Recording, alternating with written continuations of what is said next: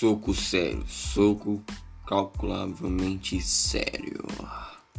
É nessa abertura que está no ar o Nerd FM.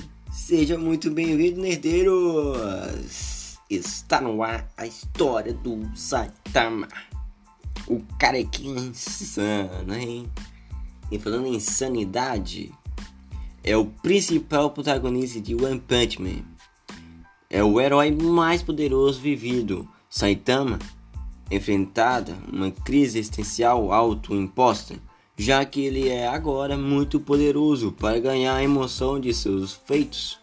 Ele registrou-se com a Associação de Heróis como uma classe C e eventualmente deu um grande salto se tornando um super-herói de classe B e é encarregado de defender Zecit contra seres misteriosos sobre a Associação de Heróis.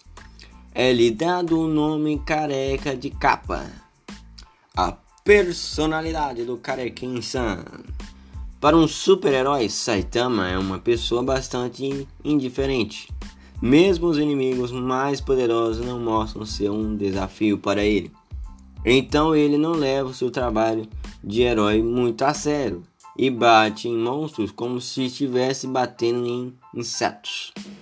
Sem nenhum esforço, desde que seu trabalho de super-herói começou a entediar, está procurando constantemente por um oponente que passa a desafiar. A falta de tais oponentes o levou a sofrer uma crise essencial autoimposta, e ele afirma que sua capacidade de sentir todas ou quaisquer emoções tem sido diminuída consideravelmente. Saitama declarou que ele só se tornou um herói porque era seu sonho e para sua autossatisfação, e antes de se tornar um, costumava sofrer de problemas de ansiedade, mas apesar de seu tédio, Saitama não ignora o crime essa história resumida do Saitama.